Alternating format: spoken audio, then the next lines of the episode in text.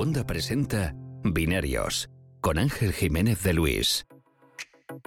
A partir de esta semana, la segunda del mes de noviembre, ya es posible comprar en España de forma oficial un móvil de Xiaomi.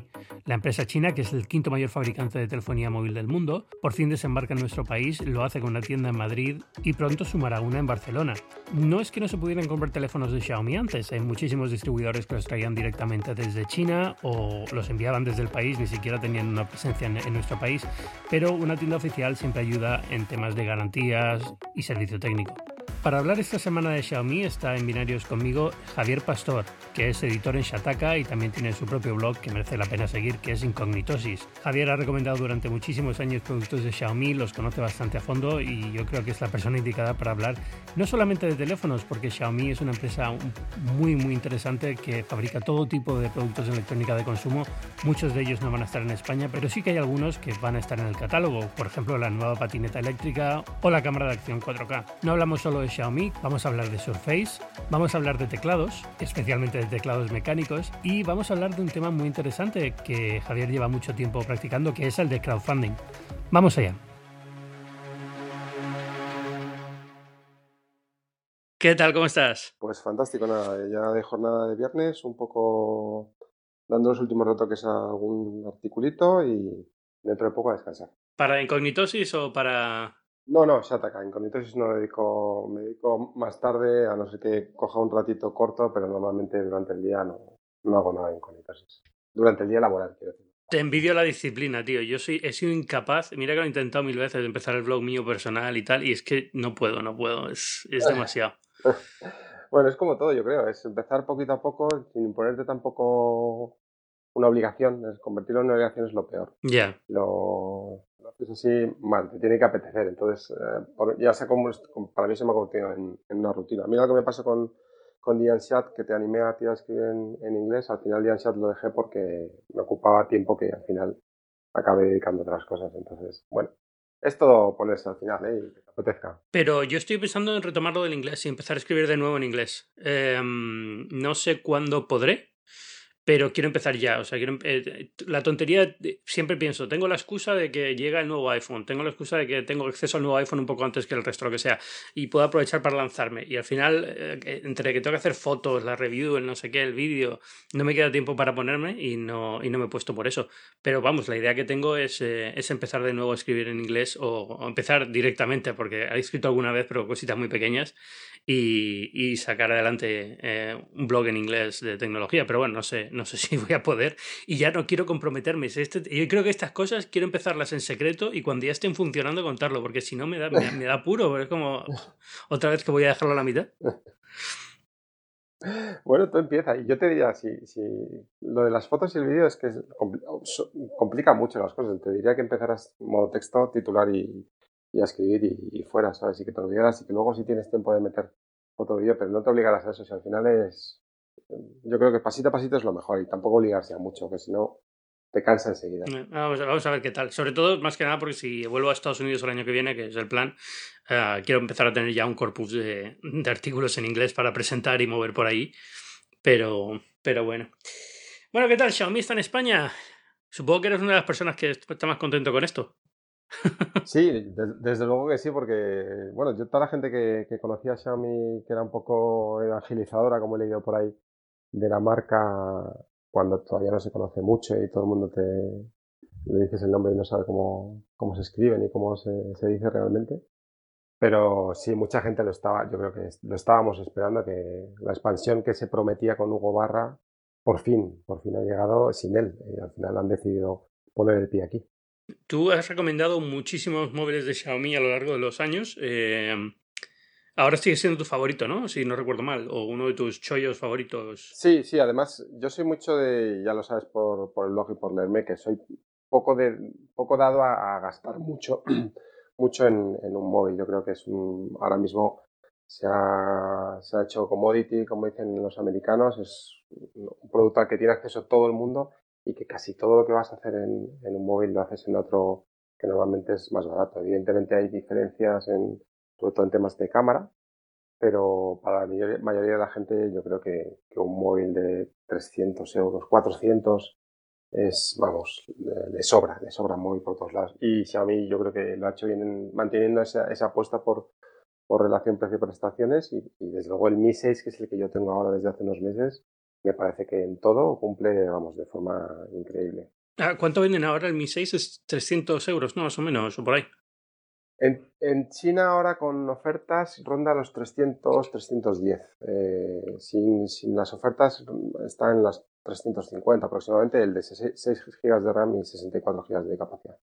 Y esto es en China, porque en España al final Xiaomi lo que va a hacer es traer un poco más caros los precios, ¿no? Así es. En, en España lo que han hecho, de todas maneras, nos ha dado también sorpresas en a todos los que seguimos la marca, porque Claro, había tiendas aquí en España que importaban y ofrecían garantía dos años y servicio técnico y todo lo que no ofrecen las tiendas que venden desde China. Y lo que pasa es que los precios en, esas tiendas importadoras eran, bueno, eran caretes, eh, pues a lo mejor, no te sé decir, pero un, un Mi 6 a lo mejor salía por unos 500 euros aproximadamente. Y los, y los Mi A1, que son unos de los, los que parece que se van a conseguir convertir en teléfonos super chollo esta temporada, estaban en China en unos 180 con, con oferta, 200, 210 sin oferta, y en las importadoras españolas estaban en los 200, en los 300 euros aproximadamente. No te sé decir porque tampoco tengo los, los datos concretos ahora mismo, pero vamos, era un, un, margen bastante alto que te hacía decir, joder, es que por este dinero. ¿Y tú crees que merece la pena pagar un precio un poco más alto por comprarlo aquí en España directamente de Xiaomi? Yo creo que si la diferencia es tan pequeña como la que, por ejemplo, se da en el Mi A1, sí, es claramente más, compensa mucho más por tener esa garantía de dos años ese SAT en, en España que te, que te evita problemas si tienes un problema. Yo es que soy poco, confío poco en, la, en las garantías porque he tenido malas experiencias, entonces no es, una, no es un apartado que tenga muy en cuenta. Sí, además te hemos leído un par de, un par de, historias de terror con, con Dell y con no sé qué.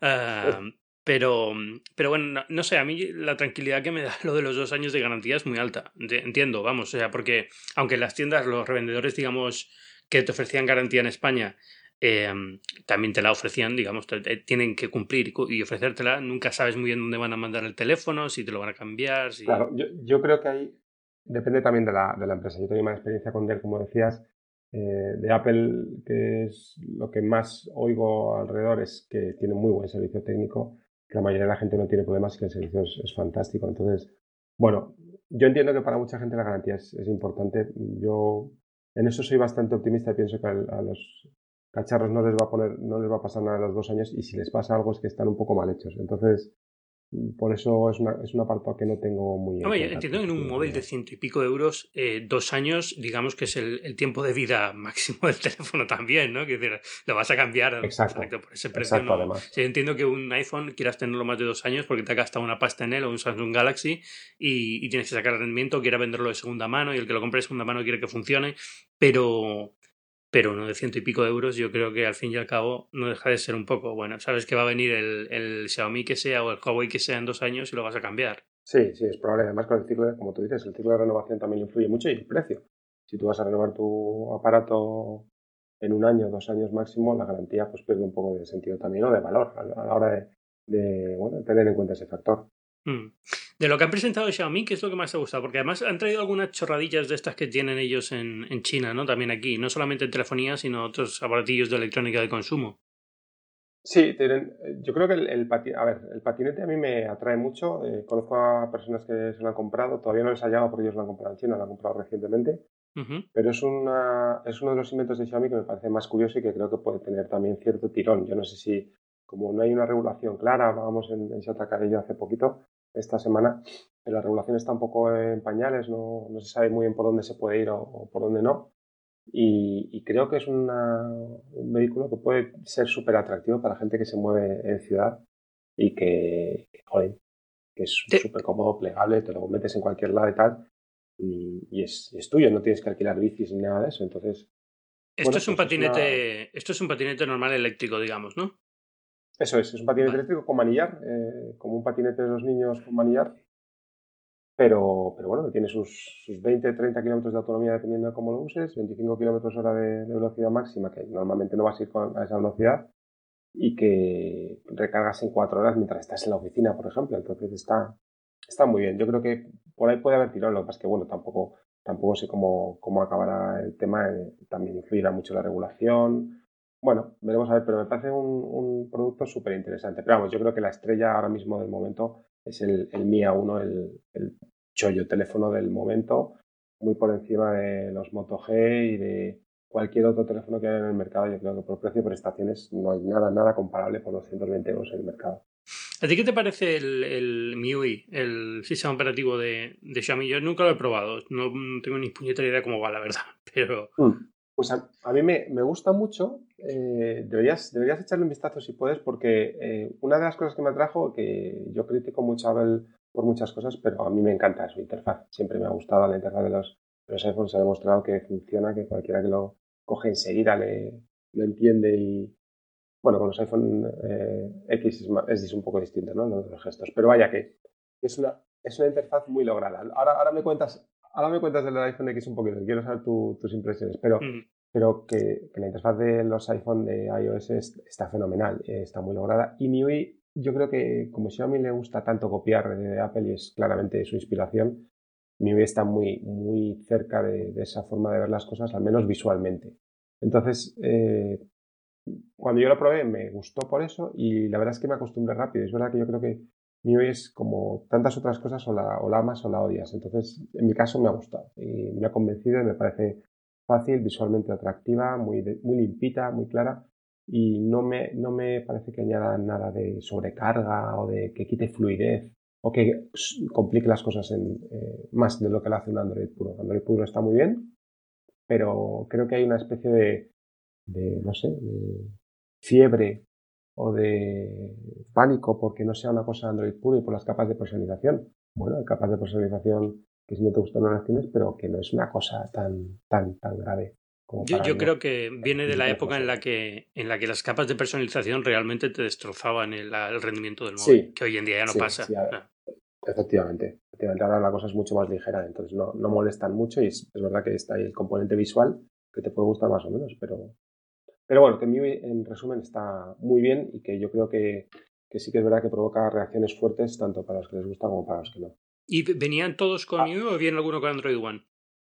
El MIUI, el MIUI A1 eh, uh -huh. viene sin MIUI porque es el primer y único teléfono que ha hecho Xiaomi en colaboración con Google que, que bueno, que es como tú dices Android One, que es uh -huh. típico, el, el, tipo de teléfono orientado a mercados emergentes o mercados que bueno, que, que buscan esa, bueno, ese teléfono económico, pero, pero muy fluidito. Entonces, sí, es el único que viene sin MIUI con Android puro y por eso también yo creo que tiene también muchas papeletas, porque aquí es verdad que en España como que tiene mucho tirón eso del Android puro.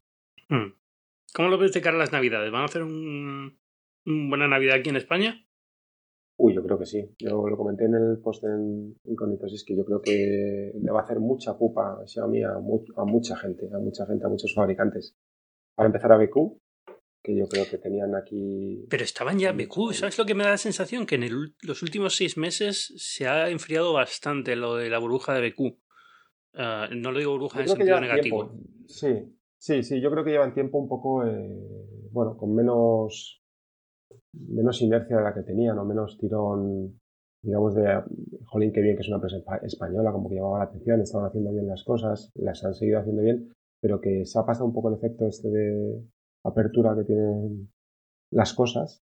Uh -huh. y, y, es verdad que tenía menos tirón, pero bueno, siguen haciendo cosas y las siguen haciendo con, con bueno, no han cambiado realmente mucho, que yo sepa. Tampoco he, he tocado muchos BQs en el, hace, desde hace bastante. Hace poco, en una comida familiar, pues alguien se compró una, un BQ, una Aquaris eh, X Pro, creo que era, no estoy uh -huh. seguro y estaba contento. Entonces, bien, pero, pero como te digo, yo creo que BQ va a perder puntos. Todas las, todos los fabricantes o diseñadores, como quieras llamarlos, eh, de España que están haciendo teléfonos, lo van, a, lo van a pasar mal, yo creo, si ya no lo estaban pasando. Mm. Y otras muchas marcas, Huawei, Lenovo con los Moto, yo creo que va a tener un impacto sí. fuerte porque, porque mucha gente, ¿sabes lo que pasa? Que, que Xiaomi, mmm, como o sea, ya se conocía bastante antes de, de venir a España y hay mucha evangelización y mucho, mucho mensaje de es que está muy bien, ¿sabes? Otro, con otros teléfonos esa misión no está hecha, la, la, gente los conoce, pero el boca a boca no es tan fuerte. Yo creo que en Xiaomi hay un, un, boca a boca muy fuerte, sobre todo entre los que somos frikis de, tecnología o que, o que tenemos un poco más de, bueno, que estamos un poco más metidos. Sí, yo creo que Huawei es la que más, eh, la que la leche más grande se va a llevar ahí, porque era, era la marca la marca que iba a tener estas navidades teléfonos de gama media baja a muy buen precio, con muy buenas características, y es un poco lo que, lo que viene Xiaomi, ¿no? A quitarles esa parte del negocio.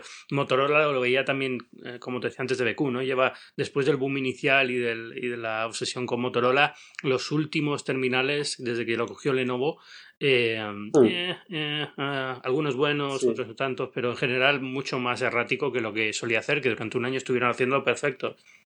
Entonces, hay, un hueco, yo creo que ahí sigue habiendo un hueco en, en, gama media-baja y Xiaomi tiene muy, muy buenas papeletas para empezar a ocuparlo rápidamente aquí en, en España. Sí, hacía un artículo hoy, justo ha publicado Mikel Cid en, en Shataka Compi, eh, de, de, eso, de cómo Xiaomi ha, apostado por una estrategia que el resto estaban abandonando, y es por las gamas medias y gamas bajas, que, que todo el mundo parece que está yendo al super teléfono y a los mil euros y Xiaomi, vamos, es que no tiene un teléfono que pase de los 500 y la, mayoría están por debajo de 400 o de 300. Entonces, eh, mientras que otros van a otra historia, pues, eh, y entonces eh, decía él, es que en España tienen, han acertado con esa estrategia y con entrar aquí primero, porque la gente en España, y tenías datos de estudios y tal, que la gente no gasta más de 280 euros de media en, un móvil. Entonces, bueno, pues ahí, ahí están ellos, ¿sabes? Entonces, bueno, creo que por eso van a, van a mover mucho las cosas aquí en España. ¿Algún otro producto que hayan presentado que te guste especial o...? Bueno, me gustaban los Mi Box, pero eh, son un poco caros como set-top box o como caja CODI o como quieras llamar la caja para la tele. Para la tele. Eh, son un poco caros para toda la oferta que hay ahora y además no, no, no los he probado, ¿eh? ahí no, no, sé decirte, pero lo poco que, que sé de procesadores dedicados a este tipo de cajas y sistemas operativos y bueno, un poco el mercado que se mueve no están ahora mismo muy actualizados, pero pero bueno, pueden, pueden mover cosas. La, también ha salido la Mi Band, que es una la pulsera cuantificadora que yo creo que es un producto que ha cansado porque no ha cuajado. Y, no sé si hay nada más. La excepción, y lo comentaba en el post. Bueno, han sacado la cámara, la cámara 4K. Ah, la cámara 4K. La, sí, competidor de GoPro.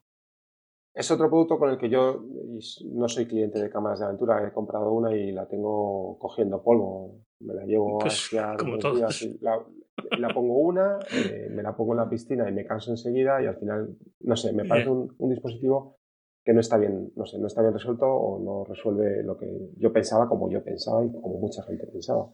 Mm. Entonces, no sé, por ahí no creo que, haya mucho movimiento. Pero lo que te decía es que la decepción para mí ha sido los portátiles, que los portátiles son todos los productos de los que yo personalmente he hablado mucho, hemos probado tanto personal como en, en Shataka, hemos probado los portátiles de Xiaomi y me parecen alucinantes, me parecen otro producto súper chollo, o sea, calidad de construcción, eh, hardware, no sé, todo funciona estupendamente. Nos han traído, supongo, que por teclado americano. No sé si sí, pero yo imagino que eso no es muy complicado de cambiar, ¿no? No sé, vamos, pero pero es una, es una lástima porque la verdad es que dentro de, de PCs hoy en día lo están haciendo muy bien, yo creo, para el precio que tienen.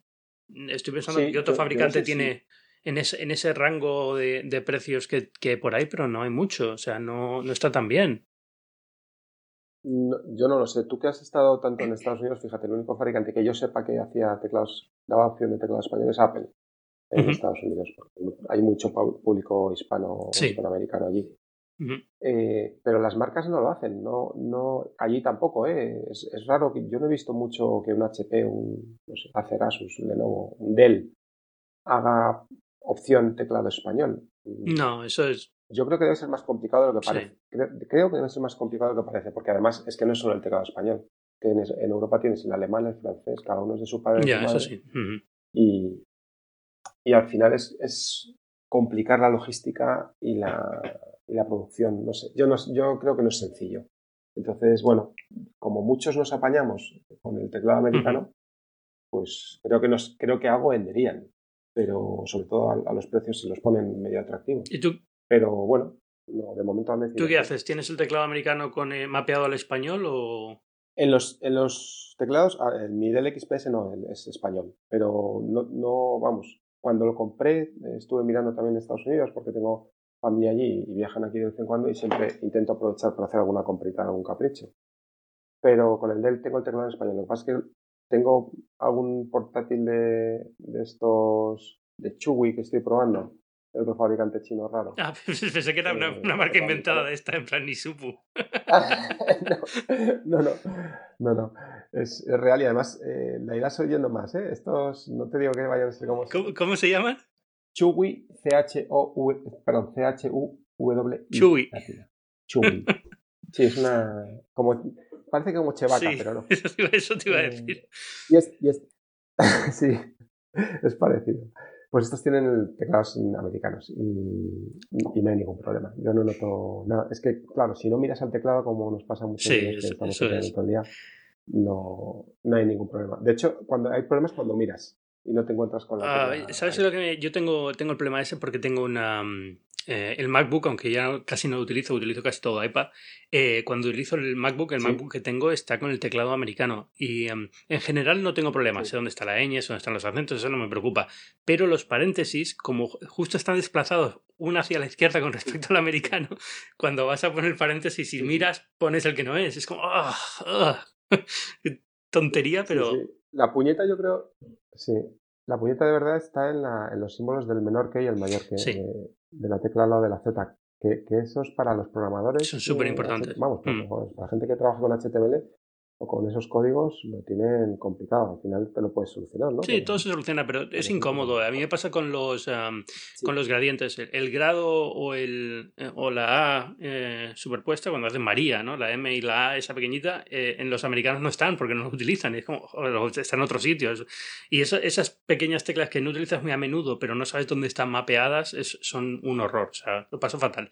Pero bueno, te acostumbras. Al final es eso, ¿no? mira, es el menor, no es el menor de los problemas además siempre puedes usar un teclado externo, ¿no? Llegado el caso, si es una situación tan incómoda, pues cuando usas el portátil en plan portátil, pues te das de viaje, lo usas americano, cuando estás en casa tienes un teclado al lado y ya está, ¿no? Pero, pero es verdad que, bueno, es una pena, porque yo creo que, que son ordenadores muy, muy majos. Sí, tienes que hacer un binario con algún friki de teclados que ahí hay un submundo importante. ¿eh? Joder, no los soporto, de verdad. O sea, Estoy tratando de convencer a Manu Contreras para que venga, que es un flipado de teclados también. Y eh, Félix ha venido alguna vez, también tiene su, su se le va un poco la pinza con estos teclados. ¿Sabes? Tú también, no me digas que tú también eres de los de teclado mecánico. No, no, de hecho he probado y no, me, ah. gustó. Pero, es que no puedo, no puedo. Yo usé teclado mecánico mucho tiempo y cuando empecé a usar ordenadores, casi todos los teclados que tenía eran mecánicos. Hablo de los de los 90. Y, y, es que para mí fue un paso, o sea, un paso adelante tener un teclado que hace menos ruido. no me importa cero. O sea, que, que, el travel, que no sé qué, que es comodidad, que me da igual, que yo soy. Pero si tecleo en el teclado del, de la cubierta del iPad, que es un horror, y que es más o menos como de la Surface, que es como. Es, es, no, es decir, no, no, soy nada pijo para el tema de los teclados ni me, ni me apasiona, a pesar de que entiendo que siendo mi principal herramienta de trabajo debería dedicarle más atención, ¿no? A tener cosas bonitas y bien fabricadas, pero... Bueno, pero, no, pero es verdad que eso genera mucho debate. Yo creo que sería un binario curioso, ¿eh? aunque tú estés, y además puedes enfocarlo así. Yo yo no me, no me gustan los teclados mecánicos, pero venga, voy a hacer un binario de teclados mecánicos y de teclados de perfil bajo, de teclados no mecánicos. Lo que pasa es que sería, sería un episodio en el que yo estaría riéndome del invitado durante todo el episodio, porque es, que ni siquiera lo puedo tomar como algo serio, porque de verdad lo, de los, lo del mecánico es que me, me supera. Es que ya el ruido que hacen y lo gordos y que son, lo incómodos que son, ya, ya, con eso ya, mejor una máquina de escribir directamente, o sea, sí, claro. Pero, pero bueno, en fin, ¿qué más ha pasado esta semana? ¿Qué tal? ¿Cómo ves lo de Intel y AMD, tío? Oh, súper interesante también. Eh, de ahí hay, hay mucha tela que cortar, ¿eh?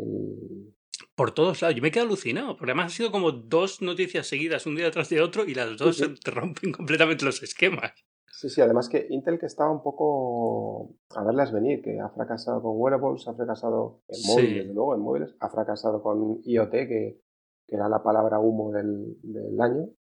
Y, y mira, y han enfocado a un tema que sí que, es, que está vendiendo, que es las GPUs y, y, los portátiles gaming.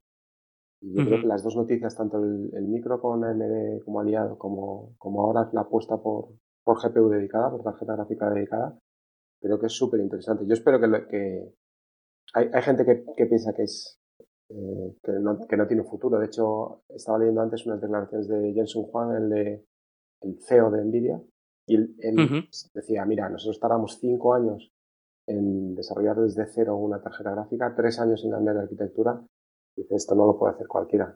Y yo creo que es que Intel, Intel ya tiene ya tiene trabajo hecho porque las, las, las, GPUs integradas que tienen en sus micros son, para ser integradas, son muy fuertes.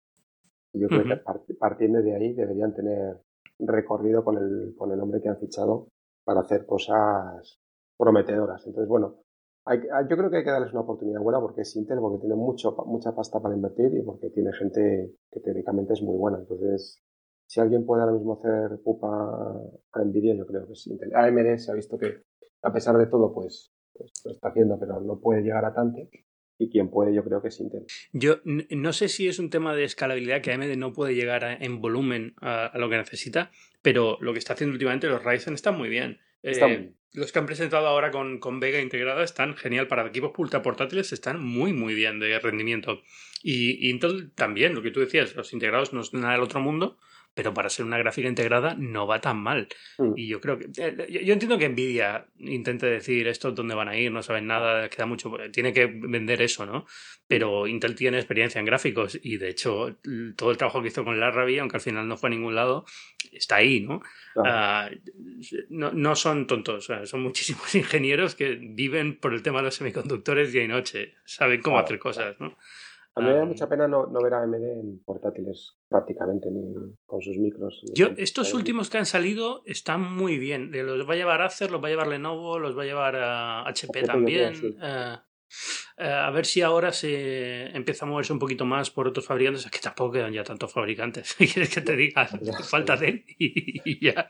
Asus, pero pero, pero bueno, que parece ser que hay un. Eh, tiene una oportunidad ahora en esto. Pero, pero es verdad que eh, conforme más lo veo, más sensación me da de que en un par de años AMD e Intel vuelven a estar juntos. Porque el mercado del PC se está contrayendo, eh, no hay espacio para tantos fabricantes, al final es complicado. Y no sé si esto es una especie de preparación porque han visto que Nvidia se está moviendo muy rápido y van a lanzar algo Ah, de procesador para PC propio también, no sé. Ya, yo si hay, si hay fusión de AMD e Intel, yo diría que solo la va a haber en la parte gráfica porque en procesadores dudo que por parte por, por temas antimonopolio dudo, dudo que pueda haber fusión. Me parece mm, sí, bueno, no, lo único, aprovechar ahora que Nvidia está tan fuerte para hacer el caso de, mira, no somos un monopolio porque primero, casi todo el mercado se está yendo a ARM y segundo, tenemos a Nvidia detrás, o sea que tampoco es eh, que es que Nvidia lo que ha conseguido en los últimos cinco años ha sido increíble. O sea, se ha convertido en, ya, no solamente en temas gráficos de, para videojuegos, sino que se ha convertido en una potencia en, a, nivel de workstation, en temas de, de, computación gráfica directamente. es, es, brutal la empresa ahora. Sí, sí, sí, Han, crecido un montón, se han diversificado, no han ido a otros campos y mm. les ha salido bien. ¿eh? Lo han hecho súper bien. Pero, pero bueno, no sé. ¿Qué más eh, has visto por ahí que, te interesa esta semana de, tecnología? Estaba la semana muy tranquila, ¿eh? Quitando esto de AMD de Intel. Sí, sí, sí que está tranquila. No sé si... Em, yo, yo estoy esperando a, ver qué, cuándo presenta Apple los. Bueno, cuando saca los iMac nuevos. ¿Tú sabes algo de eso? no. Se supone que este llegan. El, el, iMac Pro, sí. Llega, bueno, los nuevos ya están, digamos. Los iMac nuevos ya están. El iMac Pro eso es. Eh, llega, llega a finales de este año. Y a finales de este año quiere decir que tiene que llegar ya en las próximas semanas. Pero yo no creo que vayan a hacer ni un evento, o sí, será un evento destinado a profesionales, posiblemente. Eh, es decir, que presentarán nuevo Final Cut o nuevas cosas así junto con el iMac Pro. Sí. Y lo enfocarán a medios eh, de audio-vídeo.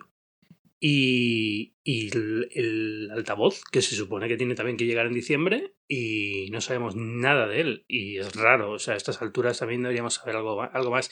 Pero yo creo que está Apple en un ciclo un poco extraño por estar saturados con el iPhone X, con la producción del iPhone X. Y, yo creo que ahora están 100% dedicados a sacar la mayor cantidad de iPhone X que pueden dar a, las tiendas, porque si no, no, no dan abasto. Hablando del iPhone X, cuéntame que antes se nos ha quedado un poco aparcado el tema de los gestos. ¿Cómo, cómo tú ya tienes experiencia iba, a empezar, ¿sabes qué iba a empezar? Estaba intentando empezar el podcast preguntándote por qué odias a Apple. no, no, no, no odio a Apple. Yo creo que Apple hace cosas muy mm. bien, pero, pero hace otras cosas que no me gustan. el iPhone X está bien y los gestos están, te acostumbras, como es un cambio, como todo, pero es que tampoco... Eh, esto es la típica situación de eh, si no cambian mal, si cambian mal, es como, ah, ¿qué quieres? Al final hay que evolucionar por algún lado, ¿no? Y, y, entonces son gestos nuevos, no son especialmente incómodos, yo he acostumbrado sobre la marcha a ellos, algunos incluso me parecen bien pensados, otros no, Probablemente el año que viene con iOS 12 cambien algunos o se ajusten algunas cosas que ahora están crean un poco más de fricción, pero yo creo que está, está por el buen camino, ¿no? Yo, iOS se está quedando un muy buen sistema y con cada, con cada versión mejor. Ah, pero es verdad que es, un, es una evolución lenta comparado con lo que nos gustaría ver a todos, ¿no? Es como, ah, pues mañana ya tiene que ser un iOS que rivalice con eh, macOS y, tío, poco a poco, ¿no? Pero, pero está bien, y yo creo que la, la apuesta del iPad Pro, que era que muchos eh, al principio era como, ah, esto no va a ningún lado, es demasiado limitado comparado con un ordenador, eh, pues está empezando a funcionar en algunos sitios y está empezando a ganar un poquito de, tracción. Eh, yo creo que todo esto siempre es el problema de que todos queremos que las cosas sucedan sobre la marcha y siempre llevan un tiempo, ¿no? Sí, sí, sí. Y sobre los gestos, mi pregunta es, ¿crees que aportan al final una mejora o al final es, bueno, es lo mismo de otra forma hecho o realmente hay una mejora ahí en el proceso? Eh, es lo que te decía, algunos sí, en otros no. Eh, no acabo de entender muy bien cómo la relación entre notificaciones, control center, eh, no sé si están implementados como deberían implementarse. A lo mejor habría una, una opción ahí para unificar ambos de alguna forma. Eh, eh, pero, por ejemplo, el, el, nuevo gesto de cerrar una aplicación y ir a la página principal, es, hacer el swipe hacia arriba, es súper cómodo, funciona muy bien y de hecho es menos, tiene menos fricción que pulsar el botón. ¿no? Parece una tontería, pero al final es, es muy orgánico. Es como, no sé, es si usaste WebOS eh, en su momento con Palm, sí. tiene esa, esa, sensación de que estás manejando tarjetitas virtuales en la pantalla y, y, que todo es eh, así, ¿no? Eh, yo creo que están bien. Eh, no soy especialmente crítico en estas cosas porque también creo que se sobreanalizan y no tiene... O sea, al final todo esto tiene un, un test que pasar. Y es que el usuario normal le puede parecer raro o no, pero yo siempre estoy como muy dispuesto a experimentar y probar cosas nuevas.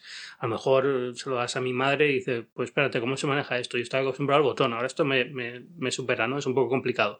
Pero bueno, es, lo que decía, tarde o temprano tienes que dar el paso y si no lo das, eh, bueno, así ahora, por al menos ahora, hay todavía teléfonos con un botón si, si realmente para ti es un deal breaker.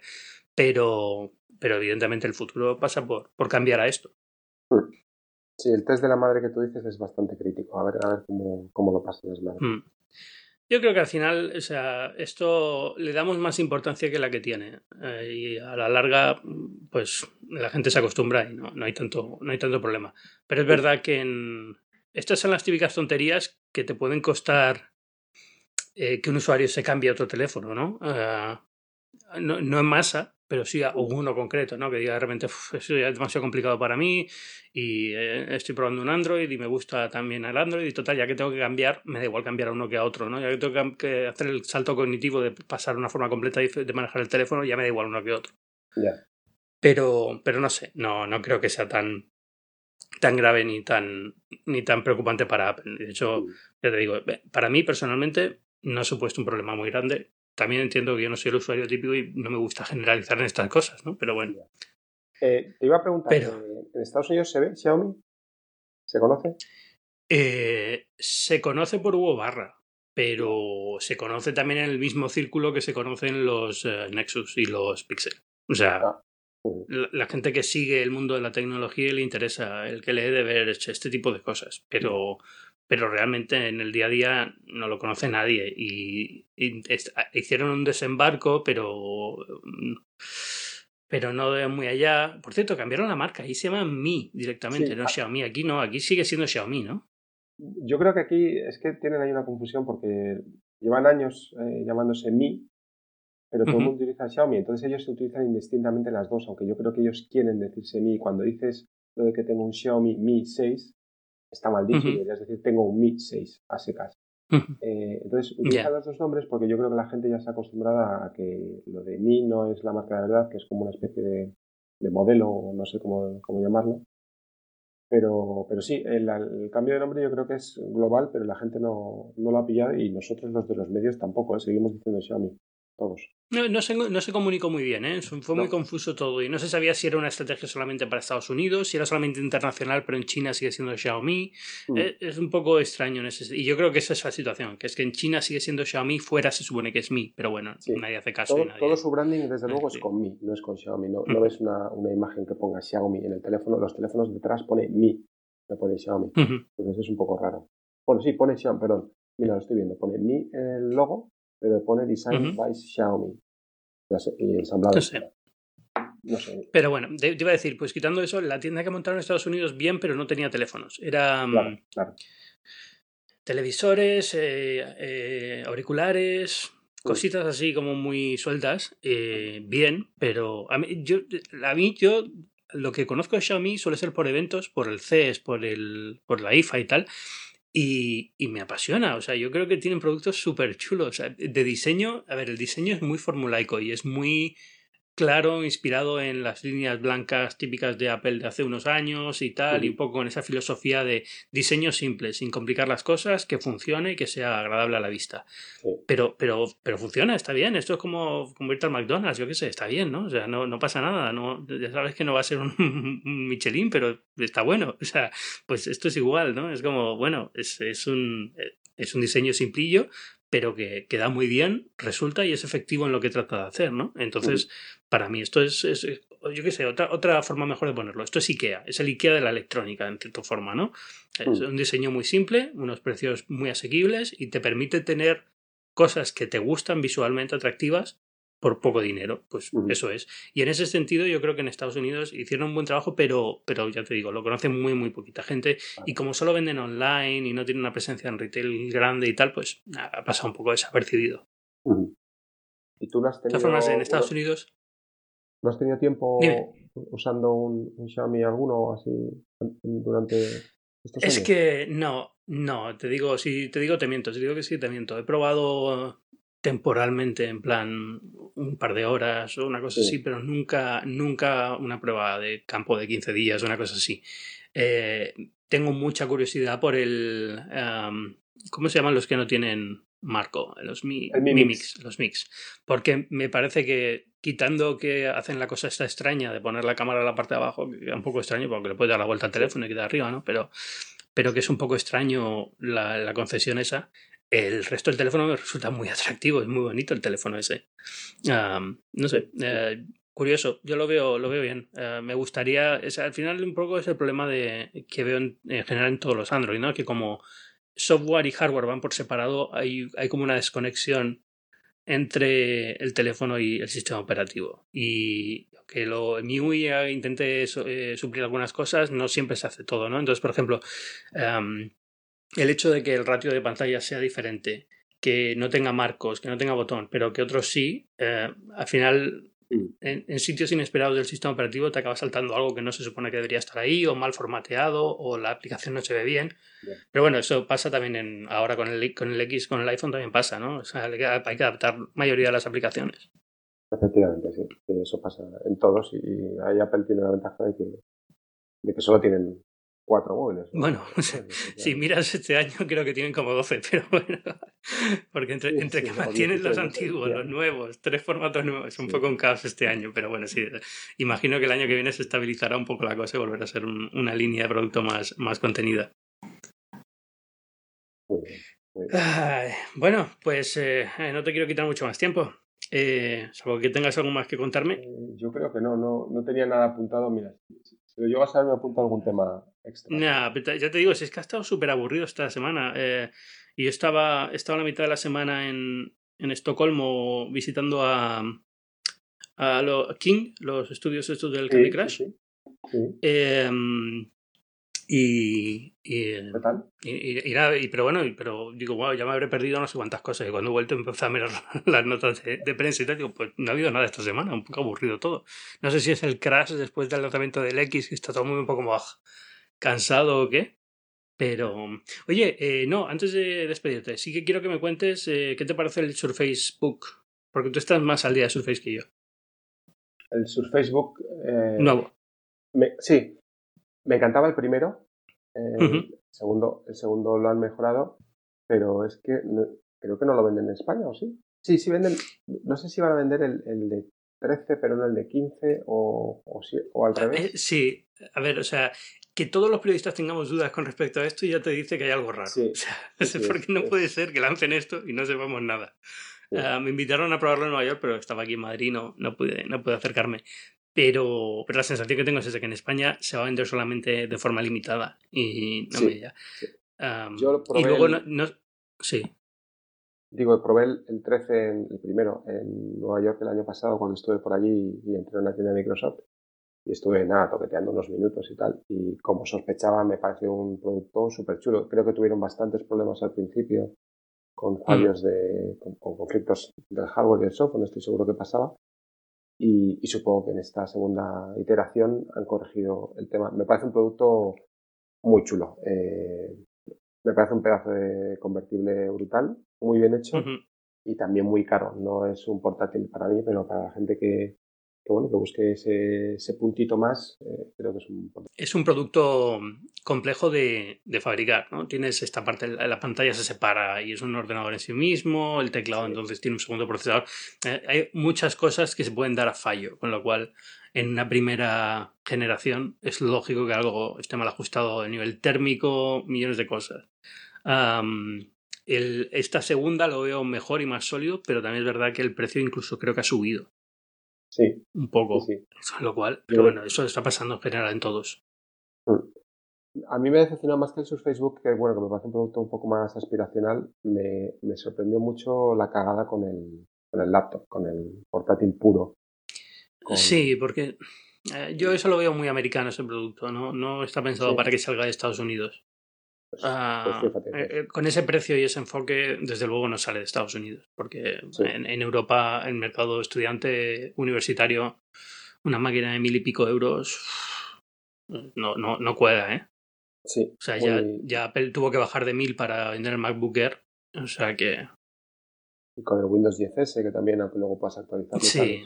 un problemilla. Mm no sé, yo creo que, cuando sacaron el Surface Pro y, a mí los convertibles no me van y el Surface Pro, pues con ese teclado, a mí para mí el teclado, pues supongo como, como para ti, el teclado es vital. Yo me paso la vida tecleando. Entonces, un teclado WarriPay de, que no quiero un teclado mecánico de 200 euros, pero ese teclado que no sabes si estás dándole la tecla o no, pues tampoco. O sea, ni una cosa ni la otra. Entonces, sí quería, quería un portátil de Microsoft, quería verlo, quería tener, poder tenerlo, pero cuando presentaron el laptop y, tuve ocasión de probarlo, además lo pedí yo, y me dije, dije yo este me lo pido. Y me lo dejaron probar. Y fue tal decepción desde el principio, tal, no sé, tal protagonismo del tejido este de Alcántara, lo de Windows 10 que me parece que no estaba preparado para, para ser protagonista en un portátil como este. No sé. Eh, no, de, hecho, si, si, te fijas, no se ha vuelto a hablar de Windows S y yo creo que Microsoft va a dar marcha atrás con el S rápidamente. O sea, no tiene pues sentido. Pues podría ser. Mm, no tiene sentido ninguno. Y, y, luego yo creo que es un producto que a lo mejor le vendría bien una segunda generación. Si arreglan un poco lo del teclado, eh, no se ponen tanto con lo del Alcántara, le cambian un poco el diseño, pero siguen con la, la filosofía de vamos a hacer un, un Surface portátil para alguien que no quiere un convertible, yo creo que hay hmm. un mercado curioso. Para premium también, porque es verdad que luego tienes millones de fabricantes que te hacen ordenadores bajo esa misma filosofía, ¿no? Pero, pero que venga directo de Microsoft y que sea, no sé, que le suelen poner un poco de cariño al, tema del hardware, pues viene bien, ¿no? Sí, sí, es, es, una lástima que lo hayan hecho, que hayan tropezado así, pero bueno, a ver, que, a ver si lo corrigen o, no, o no insisten en el problema, vamos a ver. Bueno, Javier Pastor, eh, muchas gracias por venir a Binarios, por fin. Ah, muchísimas gracias a ti por invitarme, Ángel. Quien, uh, quien quiera leerte y saber más sobre ti, ¿dónde puede encontrarte? ¿Shataka, lo hemos dicho ya? Sí, estoy en Shataka, en, en Incognitosis también, en mi blog personal, en javipas.com o incognitosis.com, las dos valen, aunque yo siempre pongo Javipas, que es como se me conoce, digamos, en los círculos. Y en Twitter también soy Javi Paz, entonces eh, más o menos son los sitios donde más frecuentemente estoy, así que por ahí pueden encontrarme y verme. Tienes también, eh, no, un Patreon no es, ¿no? Sí es un Patreon. Tengo, sí, tengo un Patreon incógnitos. Está un poco, está un poco, no le estoy dando mucho bombo tampoco porque la experiencia me enseñó a no dar mucho la plasta, entonces, bueno, quien quiera encontrarme en Patreon, me encuentra por Patreon y Javi Paz y puede buscar por ahí si quiere apoyar el, el blog, perfecto. Pero bueno, eso es, está pendiente de un, de un reto. De un cambio. también habías puesto lo de PayPal en los artículos, ¿no? Sí, eso también, eh, si, quieres, si quieres hablamos otro día de eso, pero sí. Yo tengo mucha curiosidad porque, porque eh, eres la persona que más activa he visto en moverse en este tipo de, cosas y yo creo que, vamos a ser sinceros, de aquí a cinco años vamos a estar todos teniendo que, que vivir con estas cosas. Así que tengo mucha curiosidad por lo que me cuentas. Otro día, otro día si quieres, hablamos de, no, esto. si quieres, si quieres hablamos ahora un, ratito, pero ya aprovechamos. Bueno, solamente, no, si es muy sencillo. Lo que quiero es eh, preguntarte que, qué prefieres, eh, si Patreon o el PayPal Me o, o, y cuál te está dando mejor resultado, si te apetece contarlo. Si no te apetece contarlo y no quieres contar a nadie cómo lo No, no, no. No tengo ningún problema. A ver, yo cuando empecé a explorar formas de sacarle rentabilidad al, blog, evidentemente hay una forma clara que es Publi. A mí no me gusta Publi, AdSense eh, lo tuve funcionando al principio, en la primera etapa, no sé si fueron dos o tres años de 2000, sería 2007 a 2010, a lo mejor, algo así.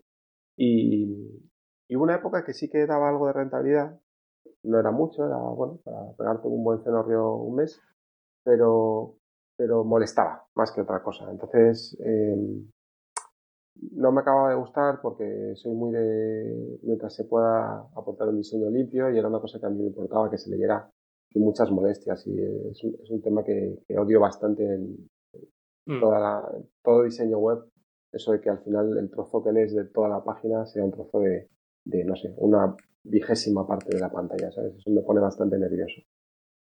Entonces, eh, bueno, cuando quité los anuncios, estuve muchos años sin hacer ningún esfuerzo en ese sentido. Y entonces vi eh, que alguien había inventado de Patreon, que estaba, había gente que estaba ganando pasta a través de Patreon. Yo lo vi tarde. Eh, de hecho, me apunté en 2015 con el rediseño último del, blog. y, y, la cosa, bueno, creció rápido al principio y luego se estancó. Eh, yo creo que di un poco la plasta, como te decía antes, de que cada mes eh, iba contando cómo iba. Pues este mes hemos crecido, dos, hay tres patrones nuevos y cinco dólares más. Hmm. no, me acuerdo cómo era, pero bueno, era algo así. ¿sabes? todos los meses contaba un poco y esos posts nadie comentaba y además se leían, claro, como puedes tener el tráfico del post, se, veía que, se leían poco. Entonces mi sensación era de que esos posts molestaban. Entonces dejé gradualmente de contar cómo me iba en Patreon y hmm. también puse un banner, la siguiente medida fue poner un banner al final del, de cada post. Era un banner que era más o menos, yo creo que visualmente no era tampoco muy molesto, no era chillón ni nada, era bueno. Un mensaje de si quieres contribuir, pues puedes hacerlo aquí y tal acabé quitándolo también, porque también me parecía, de hecho, una conversación con mi hermano que me, me lee también, aunque él no es nada friki, y, mm. me decía, oh, macho, es que parece que estás pidiendo limosna todo en cada post. Y, sí, es verdad. bueno, pero, o sea, que parece que estás pidiendo limosna. Pero eso, eso pasa con todos los esfuerzos de crowdfunding, ¿vale? Em, y yo creo que también hay que, hay que quitarse el estigma ese. Es decir, no pasa nada. Si tú, tú, haces un buen trabajo, tío, y lo que escribes lo escribes muy bien, y le dedicas un curro de la leche, y e, eres un tío que tiene un criterio y te gusta hacer le pones cariño a, a, lo, a, lo, que haces. Tienes todo el derecho del mundo a decirle, ni siquiera estás exigiendo que te paguen, que es lo demás, ¿no? O sea, al final es, tienes todo el derecho del mundo a decir, oye, eh, yo esto lo doy gratis, pero si queréis ayudarme a hacerlo así, uh, pues mm. yo no creo que... Hay, hay, un, hay, un, estigma ahí raro que tenemos, eh, vamos, eh, soy el primero que lo tiene y por eso lo, digamos que te estoy ahora animando, pero me estoy animando a mí también, ¿no? Es un poco el estigma que tenemos todos los periodistas de, no vamos a estar molestando al lector ahora a pedirle dinero, ¿no? Pero oye, al fin y al cabo es, es un trabajo, ¿no? Uh, y, siempre hay gente.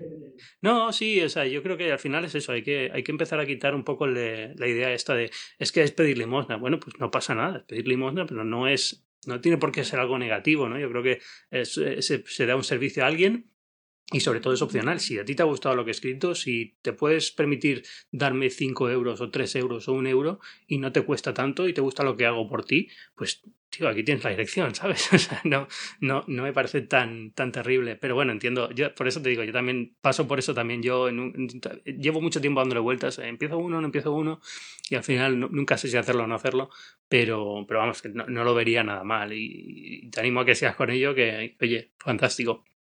Pues sí, sí que quiero dar un toque. Entonces, como te decía, Patreon, eh, por eso dejé un poco de, de animarlo, sigue ahí, sigue funcionando. Eh, sale alguien, entra alguien, al final se mantiene en esos 40 o 45 patrones que tengo actualmente. Y entonces, como alternativa a Patreon, el segundo intento fue los, los micropagos. Ahí fue cuando entró PayPal Me, aunque analicé algo con, con criptomonedas incluso en la época y no, estaba, no estaba muy fácil la cosa, así que dije, mira, PayPal Me y fuera.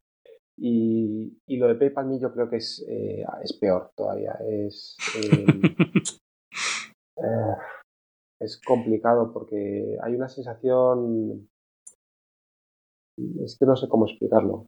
Eh, la participación es, es baja en cuanto, en cuanto pides algo al usuario, comentar en mi, en mi blog normalmente comenta un, un, grupo pequeñito de usuarios y son súper fieles de comentar. El resto no comenta nada. Incluso si pones una encuesta, las encuestas son muy, son muy, eh, son muy chulas por eso. Porque si ves que en una encuesta la gente participa poco, eh, ya es que está claro que la participación en, en, un PayPal Me, pues imagínate la que puede ser, ¿sabes? Si Es darle un botón a un clic de, ratón. Eh, pues implicar un, pago por un artículo tiene que ser la pera limonera. Además, es que lo hice con, con algunas historias largas de estas de Harry Sally que, que me marco de vez en cuando. Y y claro, no pedía mucho. No sé si pedía. Bueno, de hecho era voluntario. Yo marcaba un 0,10 por defecto o un 0,20, no me acuerdo. Y entonces luego la gente, si quería poder aportar eso, o más o menos, podía hacerlo. ¿Y qué pasa? Que ahí también tengo el estigma de pedir limosnas se acrecienta porque yo veo que ahora hay libros enteros en todas partes por un euro, o por dos euros, o por tres euros, de gente que ha estado un año con escribiendo el libro o más, o meses, ¿sabes? Y dices, pues que me da vergüenza casi 20, céntimos, que comparativamente me ha costado este post una hora o dos horas a lo sumo y no sé, me daba también un poco de cosa. Entonces PayPal Me, como no, tampoco funcionaba, lo quité también rápido. Y entonces ahora, sí. No, te iba a decir que, que, que, tampoco hagas la comparación con los libros, porque no es exactamente lo mismo. Es como, no sé, es es como, decir, es que mira, una película lleva dos años de trabajo a un equipo de mil personas y mm, te cobran seis euros por verla solamente. Y claro, yo si solo trabajo dos horas, no, no es lo mismo, no es el mismo tipo de trabajo, ni el, en el que hace un libro lo hace con la misma intención y muchas veces un libro va asociado a otro tipo de, de trabajos, es decir, son recopilaciones de artículos ya publicados por los que ha cobrado o son o es, o es algo que te, digamos, que te da fama para entrar en un circuito de conferencias, cosas así. Entonces, eh, eh, yo creo que tampoco es la mejor forma de compararlo directamente, ¿no? o sea, al final es un tema de, oye, ¿en cuánto valoras tu trabajo? ¿Tú crees que debería, debería de parte esto? Y, ya te digo, o sea, es que ni siquiera que estés obligando a la gente, o sea, que, como más razón todavía por lo que quieras, ¿no? Quiero decir, ah, al fin y al cabo es lo que, lo, que te parezca, pero yo lo que animo es a todo el mundo a que cuando vea eh, alguna de estas cosas, que piense si puede gastar un euro y no le cuesta mucho, que lo haga, ¿no? O, claro, claro. Fíjate, siempre he dicho que de los medios que soy muy fan, probé el Stratechery, que supongo que tú lo conoces bien. Sí, eh, sí, sí. Me suscribí, pero claro, es que Stratechery son 10, 10 dólares al mes. Es carillo, sí. Es, es, dinero, pero es que además eh, a mí me encanta cómo escribe Ben Thompson y me parece un tío pues, clarividente en muchas cosas, que lo, pone todo tan claro y que de repente dices, joder, es verdad, es, coño, no me había dado cuenta de esto, ¿sabes? Y dije, hostia, voy a probar. Y cuando probé el mes este, él te envía, no sé si lo has probado tú, pero te envía cada, día, te envía un correo, pues no con un post de los suyos largos, sino es más bien dos, tres noticias que selecciona y las comenta un poco. No, no es tan largo ni de coña como uno de sus posts. Entonces, ¿qué pasa? Que de todas las noticias que publico en un mes, a mí me interesaban a lo mejor eh, una cuarta parte, porque mucho era de temas que no habla en su blog, que son como que pegan, dan mucho tirón eran cosas muy de mercados que no controlaba o de, no sé, eh, cosas que, no, que a mí no me aportaban. Entonces, entre eso, que al final, donde más me divertía y como mejor me lo pasaba era con, con sus posts, dije, pues mira, mejor me lo gasto en otra cosa. Y dejé de, de, hacerlo porque no me aportaba. pero sí que pago en la Wired la suscripción digital, porque es la única forma que tienen ellos de no cobrar una suscripción. Pero si me gustara Wall Street, que bueno, de vez en cuando le hago, pues pagaría la suscripción, seguro. Y el New York Times, pues no la pago porque también me leo tres artículos al mes.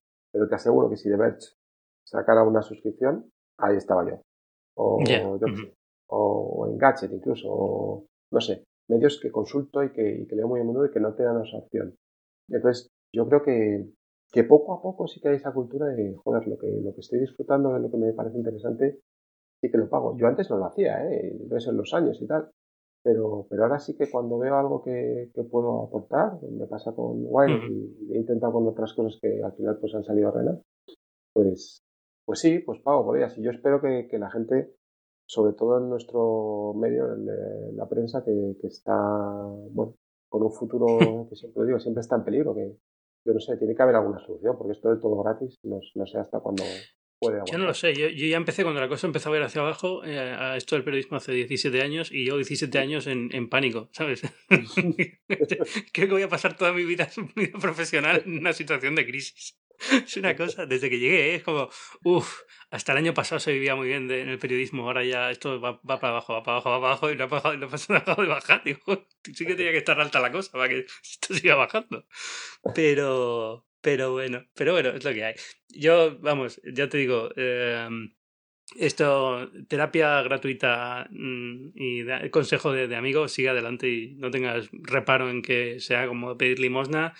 Al fin y al cabo, eh, haces un trabajo y, oye, pedir que, que te. que sobre todo eso, que si es alguien que, de verdad, te, sobra, te sobran dos euros y estás leyendo un artículo de lo, que tú dices, te lo has pasado bien eh, mm. Has leído cinco artículos este mes en, en, esta web y dices, oye, que vengo aquí todos los días y al final me lo paso bien, he hecho media hora todos los días o lo que sea, me da que mm. pensar, son dos euros, tío, un euro, ¿qué más te da? Al final es eso. Pero bueno, también es verdad que al final es bueno, entonces esta web y no la otra, bueno, pues cada uno donde, puede ir dando y lo que considere que puede y ya está. Bueno, pues eh, Javier Pastor, muchas gracias. Ah, muchas gracias. Al final ha quedado una conversación muy chula sobre esto del crowdfunding por Dios, ponte eh, a escribir ya, eh, de verdad. Hazlo. No sé. O sea, escribe, esta noche, escribe, escribe tres párrafos. Y así empiezo. Y cuando puedas escribes más y ya verás, tío. Es todo empezar, yo, mira, te digo la verdad, Mano Contreras y yo tenemos la misma enfermedad y es que el problema que tenemos es que tenemos que tener el diseño perfecto antes de escribir. Entonces es ah, un follón. Es como esta gente que tiene que tener el titular antes de pones a escribir el artículo. Y dices, no, no, escribe el artículo y ya luego viene el titular. No, tienes que tener el titular. Si no, no, te puedes. Yo soy igual con el tema del diseño de la web y no sé qué. Es como. Ah, pues eso es, es un follón. Ya, eso es. Así que, bueno, ya veremos. Pero bueno, algo saldrá. Muy bien, muy bien.